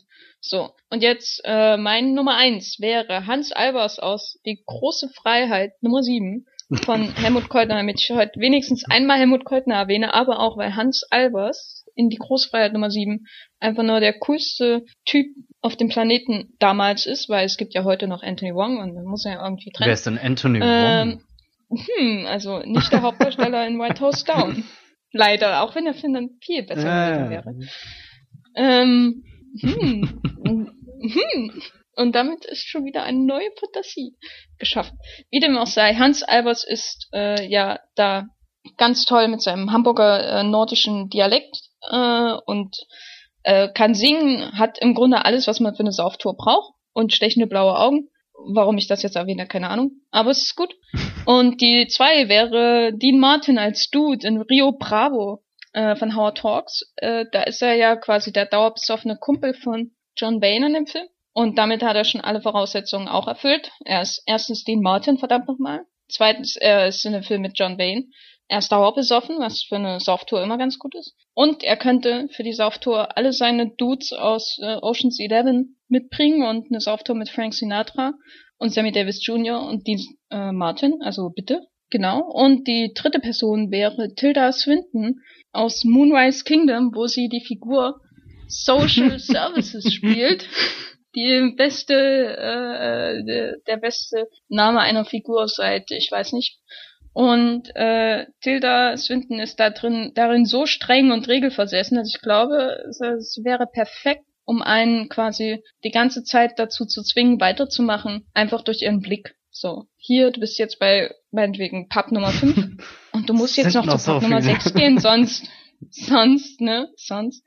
Ja, aus dem Tilda Swinton. Also, hm, ja. Und bei dir, ja, Matthias, ähm, mit wem würdest du auf die goldene Meile so, gehen? So cool sind meine jetzt wirklich nicht, aber du hattest tatsächlich recht. Ich dachte nur an Tilda Swinton. Äh, nein, Quatsch.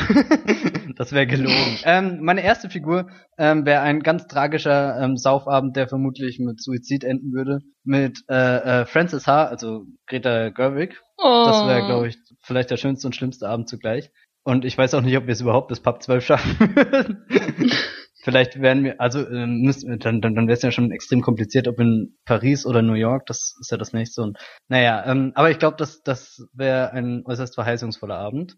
Dann ähm, der zweite Abend wird mich, glaube ich, umbringen. Eine Sauftour mit Gimli aus dem Herr der Ringe.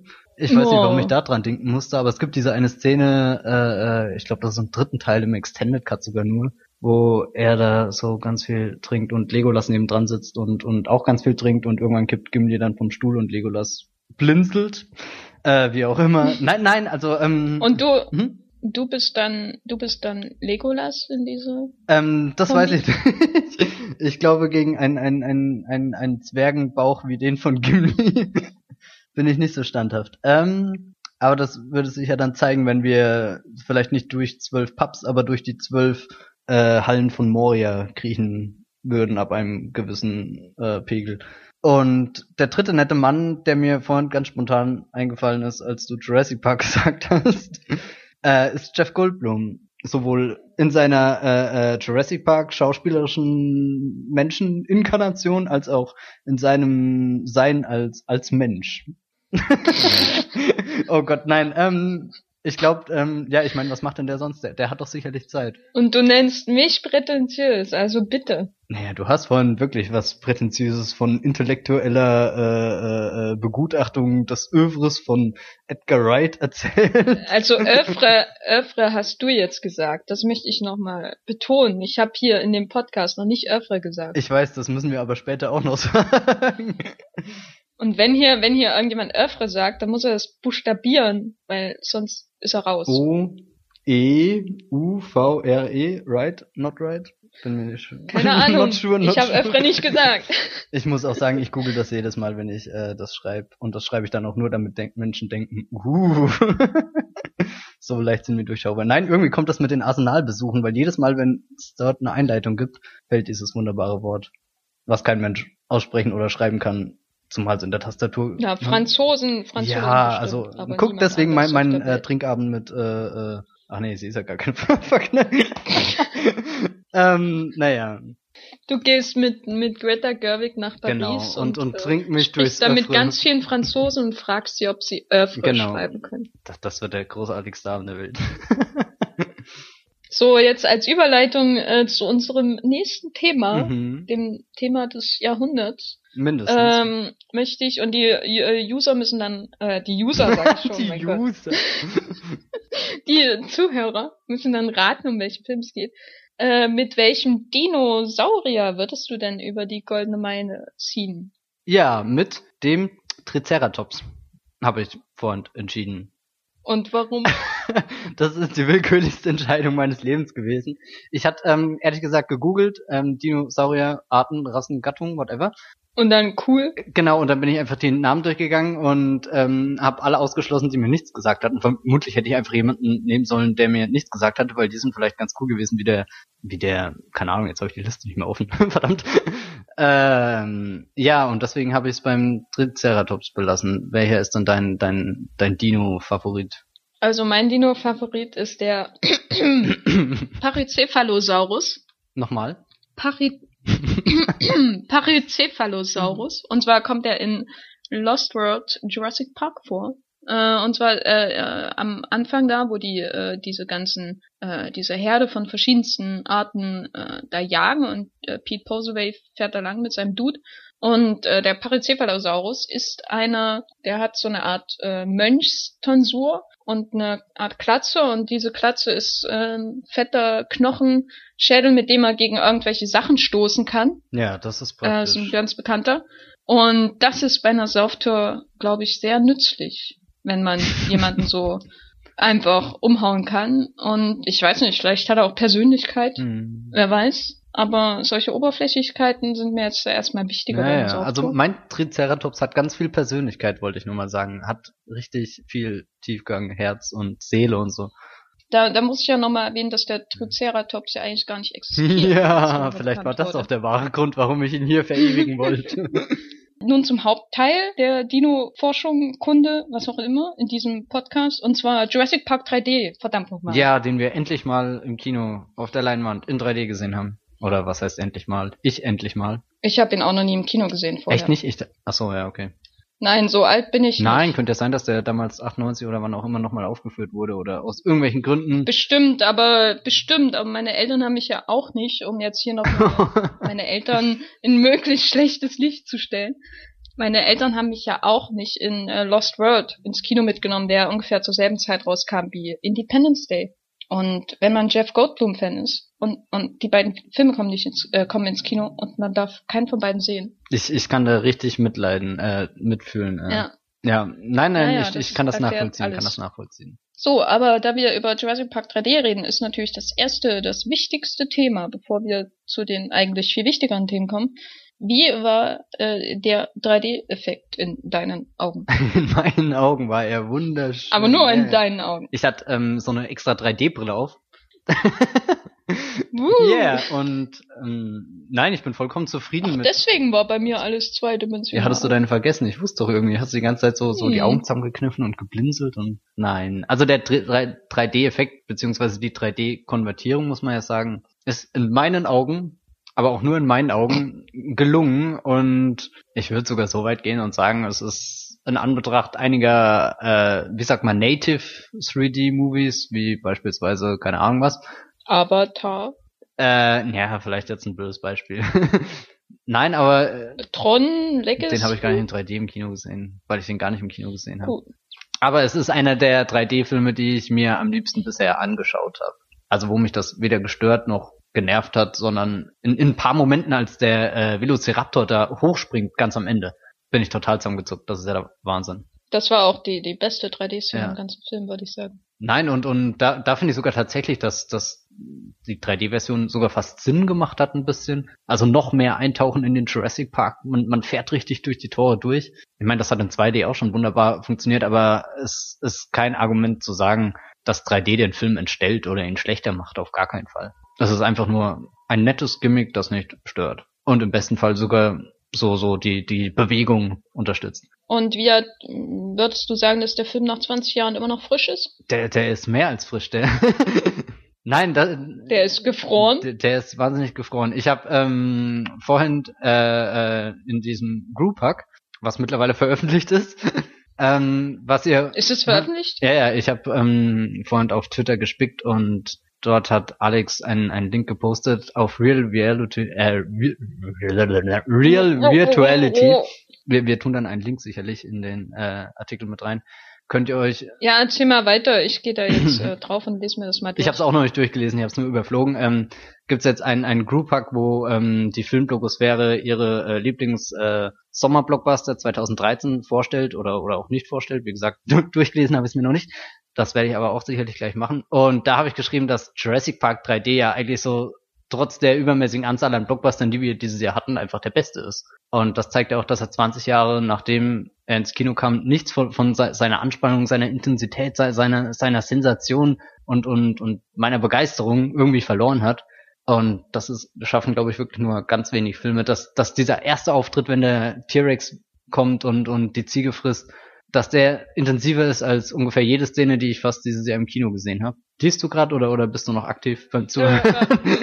Nein, dann kann ich ja vielleicht äh, noch ein bisschen weiter erzählen, was ja Jurassic Park auch irgendwie auszeichnet ist, die Tatsache, dass die Dinos selbst nur ein ganz kleiner Bestandteil sind, obwohl sie überall präsent sind und, und letzten Endes ja auch die Hauptattraktion sind, sind sie irgendwie nur 15 Minuten Dino-Time oder, oder ich weiß gar nicht. Und, und einfach diese Faszination, die, dieses gezielte Verwenden von, von dem Hauptding, was Jurassic Park ausmacht, das hat Steven Spielberg so wahnsinnig gut drauf. Und ich habe auch neulich erst King Kong geschaut, der ziemlich großartig ist. Aber, aber Peter Jackson hat dann so mit der Laufzeit seines überlangen Films ein bisschen verlernt, da seine, sein, die, das Geheimnis um seine Attraktion zu bündeln. Also es dauert zwar über eine Stunde, bis King Kong eingeführt wird und das macht er auch ganz gut. Man sieht ihn erst nur langsam aus dem Dunkeln kommen und, und es ist ungewiss, wie dieser Riesenaffe überhaupt aussieht. Aber später dann, wenn es dieses, äh, wenn es zu, zu dem Kampf mit zwei T-Rex, T-Rexes, T-Rexen, T-Rex, mit zwei Tyrannosauren, yeah, zwei Tyrann äh, whatever kommt, äh, da vergisst dann Peter Jackson komplett ähm, die die die Magie des Augenblicks, sondern es klatschen nur noch die CGI-Figuren aufeinander. Und und das ist eben was Steven Spielberg in, in Jurassic Park von Minute 1 bis zu Minute 120 perfekt beherrscht. Und was meiner Meinung nach auch noch einen Großteil der Fortsetzung irgendwo ausmacht. Und davon gibt's heutzutage wenig Blockbuster, die da so bestimmt und und gezielt mit, mit ihren Sachen umgehen können. Ja. Insofern hat da gar nichts verloren. Er ist eigentlich nur besser geworden. also Jurassic Park ist wirklich so äh, einer meiner absoluten äh, Lieblingsfilme. Aber in den letzten Jahren ist es irgendwie so ein bisschen abgeflacht, Was? weil ich ihn mal auf kleiner Mattscheibe in DVD wieder gesehen habe und irgendwie wirkt er so, ja, es geht halt alles so, plätschert halt alles vor sich hin und es plätschert zwar alles vor sich hin, aber die große Begeisterung war jetzt nicht mehr da und irgendwie habe ich den, den, kleinen Hass auf den Film aufgehört, weil er weil er ja durch sein Schema, ähm, durch sein Blockbuster-Schema ja im Grunde an all dem schuld ist, was wir heute so an Blockbuster bemängeln. Das ist natürlich nicht absichtlich, na, oder schon, es ist schon absichtlich, was er, dass er es so gemacht hat. Aber der Kinobesuch hat mir erst so gezeigt, dass er so einer der wenigen großen Blockbuster ist, die so die, die, ja, Vorzüge des Erzählens im klassischen Hollywood-Kino noch richtig mit äh, dem, ja, Zielen des modernen Blockbusters zu verbinden Vermögen. Also man hat natürlich bei Jurassic Park auch diese Grundidee, dass der Effekt der wahre Hauptdarsteller ist. Und äh, deswegen ist ja der ganze, teast ja der ganze Film auch die Dinosaurier an, auch wenn das, äh, selbst wenn das letztendliche Dino-Footage sich nur auf ein paar Minuten beläuft, reden am Ende alle nur über die Dinosaurier. Und das ist ja die Grundidee des modernen Blockbusters ähm, seit Jurassic Park, würde ich sagen. Also ich würde sagen, dass diese, diese Effekte, Hascherei noch nicht so stark ausgeprägt war, wie äh, als damals der Weiße Hai und Star Wars den Blockbuster sozusagen erfunden haben. Aber mit Jurassic Park kam diese Idee, dass man ähm, nicht mal mehr wirklich richtig große Stars benötigt, sondern eigentlich nur noch Zauberei aus Computer und via animatronischer Modelle. Und dann hat man dieses Spektakel und das äh, unheimlich viel Geld da rein investiert. Also weil die B-Filme früher, die Monsterfilme früher, die waren ja nicht so teuer. Das waren ja B-Filme, während Jurassic Park quasi ein A-Film ist, der nicht mehr auf Stars setzt, sondern auf äh, die, die ähm, das Spektakel von B-Filmen, aber das halt alles auf Hochglanz poliert und äh, präsentiert für viele, viele Millionen Dollar und äh, da auch relativ, äh, man möchte fast sagen, zynisch sein, sein äh, Merchandising schon prä präsentiert. Darüber wurde ja auch schon viel geschrieben, dass er das alles quasi schon in sich birgt, was heute den Blockbuster wirklich definiert. Also diese Idee des Franchisings, diese Idee ähm, des Merchandisings als Nebeneinkunft und so. Das ist alles in Jurassic Park schon drin und im Grunde, das hat mir die Kinosichtung dann erst deutlich gemacht haben, die nachfolgenden Blockbuster, deren äh, ja schreckliche Höhepunkte wir dieses Jahr dann ja äh, äh, en masse betrachten durften, ähm, alle die falschen Schlüsse oder viele die falschen Schlüsse gezogen aus dem Erfolg von Jurassic Park. Also weil Jurassic Park halt so die Basics des Storytellings immer noch äh, sehr gut beachtet von dem ähm, Spielbergschen Grundmotivs des Vaters, der kein Vater sein will und das dann aber irgendwie lernt, weil es einer der wenigen Filme ist, wo der Vater tatsächlich dann zum Vater wird, während die, die Väter ja in anderen Spielbergs Filmen dann doch eher abwesend anwesend sind. Die Nerds, die alle die Hauptrolle spielen, das haben wir ja heute in vielen Blockbustern, dass die Nerds so glorifiziert werden, während damals quasi äh, die Nerds noch irgendwie, äh, ich weiß nicht, ich finde Ian Malcolm ist so, wenn, wenn die Weltgeschichte oder die Filmgeschichte hätte in die Richtung gehen können, Ian Malcolm oder weiß nicht, halt der den Big Bang Theory Nerd und irgendwie haben sich alle auf die Big Bang Theory Nerds äh, gestürzt, während Ian Malcolm eigentlich der viel coolere. Ich wollte gerade sagen, der der kernliche äh, Nerd, der der der noch irgendwas kann, außer ja, außer Referenzen aufzählen. Letztendlich letzt, letztendlich äh, treten viele Filme, ja auch Pacific Rim letztendlich immer noch auf diesem äh, Klischee des äh, sozial völlig inkompetenten Nerds rum. Da hat sich ja in den letzten 20 Jahren oder 30 Jahren, seitdem das äh, diese, dieser Figurentyp so populär ist, ja nicht viel getan. Aber Ian Malcolm, aber auch Alan Grant, der ist ja letztendlich auch der ultimative Nerd. Und der, der junge ähm, Timmy ist ja auch ein Nerd und alles yeah, sind Nerds. Sogar Laura Dern ist ein Botanikerin, die genau die Paläobotanikerin, das Mädel, das ein Hacker ist und so. Der einzige, der kein Nerd ist in dem ganzen Film, ist ja John Hammond. Und der ist ja ein Spielberg-Ersatz. Und äh, ich bin immer noch sauer auf den Film, weil er auch die, die Hongkonger Filmindustrie ruiniert hat, nachhaltig. aber, äh, also das kann man natürlich nicht nur ihm zulassen, aber es war einer der Gründe, warum es dann bergab ging. Und habe aber den Film auch wieder lieben gelernt, wirklich im Kino. Und würde deswegen sagen, anschauen, anschauen, so, anschauen. Solange ihr noch ich würde könnt. nicht mal, genau. Ähm, ich weiß nicht, ob die 3D-Effekte dem Film jetzt wirklich helfen. Das hat er, glaube ich, nicht nötig, aber sie stören auf jeden Fall nicht. Deswegen sollte man die Chance nutzen, ihn im Kino zu sehen, auch wenn man 3D sonst nicht mag. Schön. Also du hast dich auch wieder wie ein Kind gefühlt. Nein, ich, also ich hatte jahrelang diesen, mh, mm, diese Verehrung dieses Films, aber wenn ich ihn dann tatsächlich geguckt habe, zumindest in den letzten Jahren war es so, dass er irgendwie, er hat, der hat sich nichts Neues mehr erschlossen. Äh, ich habe auch einen viel zu kleinen Fernseher. Das könnte einer der Gründe sein. Ähm, und ihn dann jetzt noch mal im Kino zu sehen, habe ich irgendwie ist, habe ich dieses kindliche, diese kindliche Begeisterung für die, für den Film irgendwie so ein bisschen abgelegt und irgendwie begeisterte mich jetzt halt wirklich als Film auch so. Insofern war es schön, den so im Kino zu erleben, weil er irgendwie neue Perspektiven eröffnet hat, die ich vorher nicht hatte. Also vorher fand ich ihn toll, weil er äh, eine wichtige Rolle in meinem Leben gespielt hat. Ähm, aber nicht, weil er so ein ganz toller Film ist. Und jetzt finde ich ihn toll, weil er primär ein toller Film ist. Also wirklich ein hervorragender Film. Ich würde ihn auch jetzt nach der Sichtung in Spielbergs Öffre viel weiter oben ansetzen als vor der Sichtung. Aber, aber schließt du, schließt du die kindliche Bedeutung eines Films plus die Bedeutung, die du jetzt später nach zehn Jahren hast? Das schließt sich ja nicht aus, finde ich. Also ich sitze sowohl als auch staunend da und. Ja, aber ich kann da nicht äh, einen Film auf Basis meiner zehn Jahre alten kindlichen Begeisterung bewerten. Das ist dann eher nostalgisch und äh, der Film ist mir immer auch wichtig gewesen. Ähm, aber ich kann, also das ist ja kein Grundlage für eine Bewertung, dass er mir in, in, meinem Leben eine wichtige Rolle gespielt hat. Das ist was ganz Persönliches und so, aber das, das würde ich jetzt nie in der Kritik irgendwie, irgendwie dem Film zugute kommen lassen, weißt du? Das ist ja eher was, das geht ja, wirft ja eher viel mehr ein Licht auf mich als auf den Film. Selbstdarstellung. Naja, so ist es ja. Im nostalgischen Text über Lieblingsfilme kann man das natürlich dann schreiben, wie wichtig ein der Film war, aber der Leser lernt dann ja nichts über den Film. Und In dem Punkt jetzt habe ich irgendwie Lust, zwar eine 30 Seiten Hausarbeit über Jurassic Park und, und diese Kino-Hommage da zu schreiben und das war vorher nicht der Fall. Ja, dann, dann schreibt die doch. Also, ich werde sie lesen. Vielleicht mache ich auch nur eine Giftsammlung. Davon hat Tumblr auf alle Fälle viel zu wenig. Ja, aber wir können ja mal weitergehen äh, im Thema. Und zwar äh, den äh, Dinosaurier des koreanischen Films äh, angreifen. Und zwar äh, Kim Ki-duk läuft, ist derzeit äh, mit seinem, ich weiß nicht ob Gesamtwerk, aber mindestens fast Gesamtwerk, Öfre, Öfre. im äh, Arsenal in Berlin zu sehen.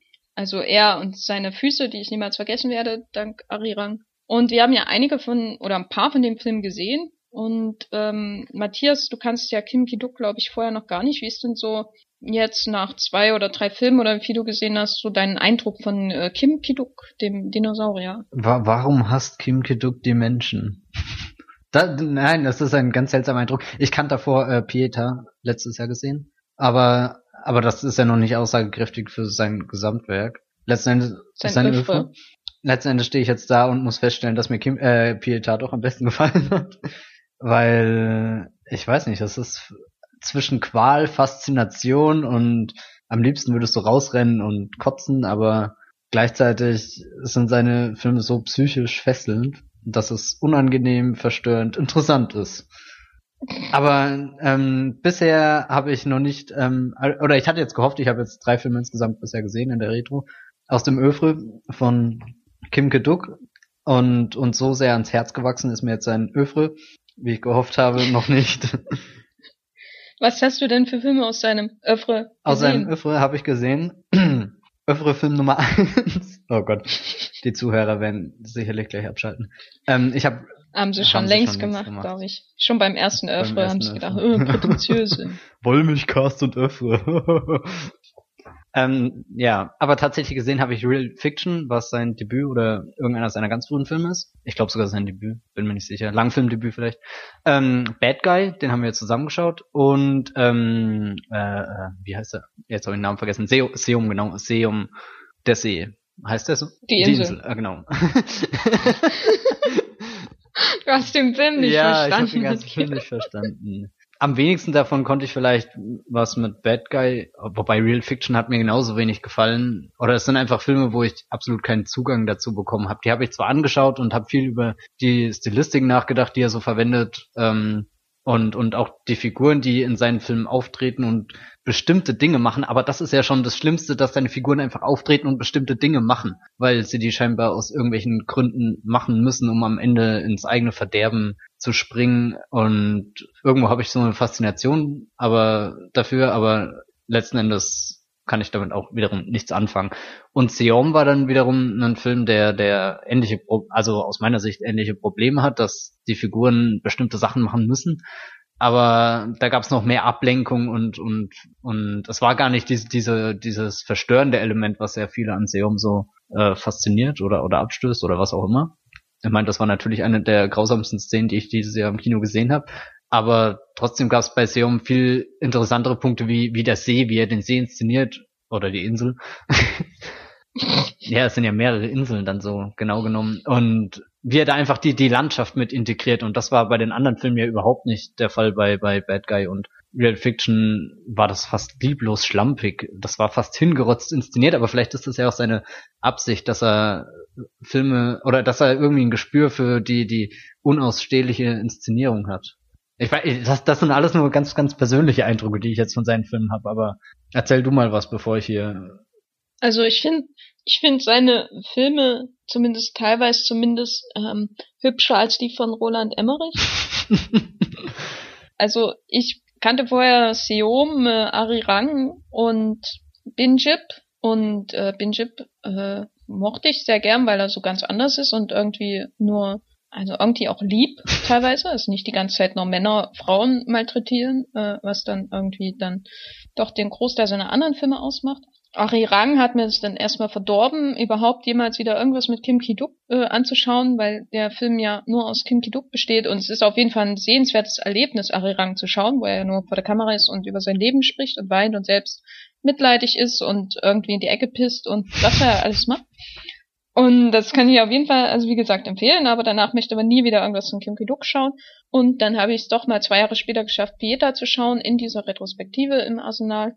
Und der hat mir dann, der hat mich dann wieder ein bisschen neugierig gemacht, nicht weil der Film gut ist, weil ich weiß nicht, ob er gut ist, ich glaube eher nicht, weil Kim doch eben sich wirklich, äh, das merkt man dann auch, wenn man Bad Guy schaut, den ich danach gesehen habe, sich auch Jahre später ne, immer an denselben Themen abarbeitet, aber ich glaube, er hat zwischen Bad Guy und Pieta, wenn ich die jetzt mal direkt vergleiche, und Seom aber auch ein bisschen mehr Humor gewonnen, vielleicht auch durch die große Tri äh, Krise, die er um Arirang herum hatte. Und Pieta ist ja durchaus ein humorvoller Film, in dem er wieder seine alten, ausgelutschten Themen präsentiert. Aber er hat dann immer wieder solche Momente, die rein visuell doch schon in Augenweite sind. Mhm. Ähm, und das hat auch Bad Guy zumindest einen einzigen Moment, wobei der restliche Film noch echt äh, vernachlässigungswert ist. Und zwar an eben eine so eine Großaufnahme im Regen und wo ein bestimmter Charakter was sagt. Und das ist so ein Moment, wo man merkt, da ist eigentlich ein Filmemacher, der was kann, aber er hat sich leider so festgefahren in seinen Themen, dass er mittlerweile doch recht langweilig geworden ist. Vor allem ist natürlich seine Sicht auf die Frauen, aber auch seine recht eingefahrene Sicht auf Männer doch ein bisschen ja, ich weiß nicht, äh, bisschen seltsam. Also ich weiß nicht, ich kann mir durchaus vorstellen, dass es so Anfang der 2000er super spannend war, das zu sehen, äh, als die koreanische Neue Welle noch nicht äh, überall hingeschwappt war und gerade noch in ihren Anfängen steckte. Aber wenn man dann über die Jahre solche Regisseure wie äh, Bong Joon-ho äh, sich entwickeln sieht und dann sieht, wie sich wandeln und äh, gleichzeitig Kim Ki-duk, der immer noch dasselbe macht, auch heute noch, ähm, dann ist das doch eher ernüchternd. Mehr möchte ich eigentlich zu Kim Ki-duk nicht sagen, außer dass er hübschere Filme macht als Roland Emmerich. Aber Roland Emmerichs Filme besser sind. Ja. So. Also hübsch im, im, Bezug zu Peter, ja. Hübsch im Bezug zu Real Fiction, nein. Aber ähm, ja. Irgendwann gibt's auch sicherlich den Tag, wo ich einen Kim Ki-duk-Film sehe und die Hände über dem Kopf zusammenschlag und sage, jetzt erkenne ich endlich, was ihr da dran alle findet, aber ja, vielleicht bei Binjip, den würde ich dir auf jeden Fall empfehlen. Und äh, Frühling, Sommer, Herbst und Winter, da die Vogelhochzeit. Keine Ahnung, ähm, aber ja, den muss genau. ich auch noch schauen. Den schaue ich vielleicht noch ähm, äh, so als Abschluss dieses ganzen Männer sind scheiße und Frauen sind noch viel schlimmer und heulen die ganze Zeit und gehören geschlagen. Guck, guck er, er hasst äh, die Menschen, er hasst sie wirklich. Das ist ja, und das hat er in seinem Öffre doch sehr deutlich gemacht. Ja. damit ist diese äh, Nicht-Jubiläumsepisode die elfte des Wollmilchcasts, nur um euch nochmal daran zu erinnern, warum ihr hier diese Datei immer noch offen habt im VLC-Player und sie abspielt, spielt, zu Ende gegangen. Und die Filme, die wir geredet haben, sind entweder schon im Kino, wie White House Down the Worlds und Jurassic Park 3D. Die äh, Kim Ki-duk Retro läuft auf jeden Fall noch ein paar Tage im Arsenal in Berlin. Äh, Robocop kommt Anfang nächsten Jahres in die deutschen Kinos und Harry Potter, der Spin-off, irgendwann sicher auch. Ich hoffe nicht 2015, weil da kommen schon so viele Filme, die mich enttäuschen werden. Und wir werden auf jeden Fall weiterhin darüber reden, über dieses Thema, sobald dann in fünf Jahren der erste Trailer kommt. Bei unserem 50. Wollmilchcast. Sage ich jetzt einfach. Hast du das überprüft? Aber auch abs ich habe das alles ja, überprüft und ich habe auch schon äh, JK gefragt, um einen äh, Termin äh, festzulegen. Sie wird dann auch äh, bei uns zu Gast sein. Und dann werde ich ihr sagen, wie beschissen Deathly Hallows war, so als Buch. Und wie gut aber, als Film. ja. ja, ja, auf jeden Fall besser als das Buch, aber das ist auch nicht schwer. Ähm, bevor wir dann unseren großen Harry Potter Podcast machen, in dem wir über alle Filme, alle Bücher reden und der dann ungefähr 327 Stunden in äh, äh Beschlag nimmt, möchte ich nochmal sagen, wo ihr uns bei Twitter folgen könnt. Und zwar Matthias, wo kann man dir denn bei Twitter folgen? Mir könnt ihr auf Twitter folgen, wenn ihr at Bibelbrooks eingibt und sucht und findet. Wie schreibt man Bibelbrooks? Verdammt, ich, ich habe heute versucht, das wirklich zu umgehen. Aber man schreibt das. Mit, Nein, running, äh, ausgetretene, unlustige Running Gags werden hier nicht Genau, ähm, mit drei E und später noch irgendwann ein E. Also insgesamt vier, aber am Anfang drei nach dem B. Okay, jetzt bin ich völlig durcheinander. Äh, ja, warte, das muss ich mir Ja, mach, mach das mal und, und sag dann auch gleich, wo man dich findet oder wie man dich findet. Warte, Moment. Ja, also ihr könnt mir bei äh, Twitter äh, als äh, äh, äh Ed Gafferlein, Gafferlein, Gaffer, Gaffer, folgen mit einem R, ja, stimmt. Und äh, wenn ihr das macht, erfahrt ihr dann äh, sicher auch, äh, äh wann der nächste Wollmilchcast online geht. Der 12. war das dann. Ist das schon ein Jubiläum, der 12.? Ja, auf alle Fälle. Das ist schon das äh, 12. Ja. Jubiläum, meiner Meinung nach. Gut. Vielleicht dann endlich auch mal mit einem, einem Gast, der oder ja, wenn die, wenn die, wenn das Fieber bis dahin verklungen Aber trotzdem eine gute Besserung. Ja, gute Besserung, Gast. das, das muss geheim gehalten werden, sonst ist es ja dann keine Überraschung mehr. Ja, ja, ja, ja, ja. Ein Gast von einer Seite mit drei Buchstaben im Titel. Und das ist, ja, mir fällt jetzt gar keine andere Seite mit drei Buchstaben ein, die es sein könnte. A -O -L Wie dem auch sei. Genau, die äh, populärste Website ja, auf der Welt. Äh. Nach Alta Vista. wir freuen uns, dass ihr auch beim elften Wollmilchcast noch dabei seid. Und durchgehalten habt. Ja, ja. Und äh, wir hoffen, euch haben die Dinosaurier-Lektionen und das Gestreite um The World's End gefallen. Und äh, ansonsten hören wir uns beim nächsten Mal. Ciao. Tschüss.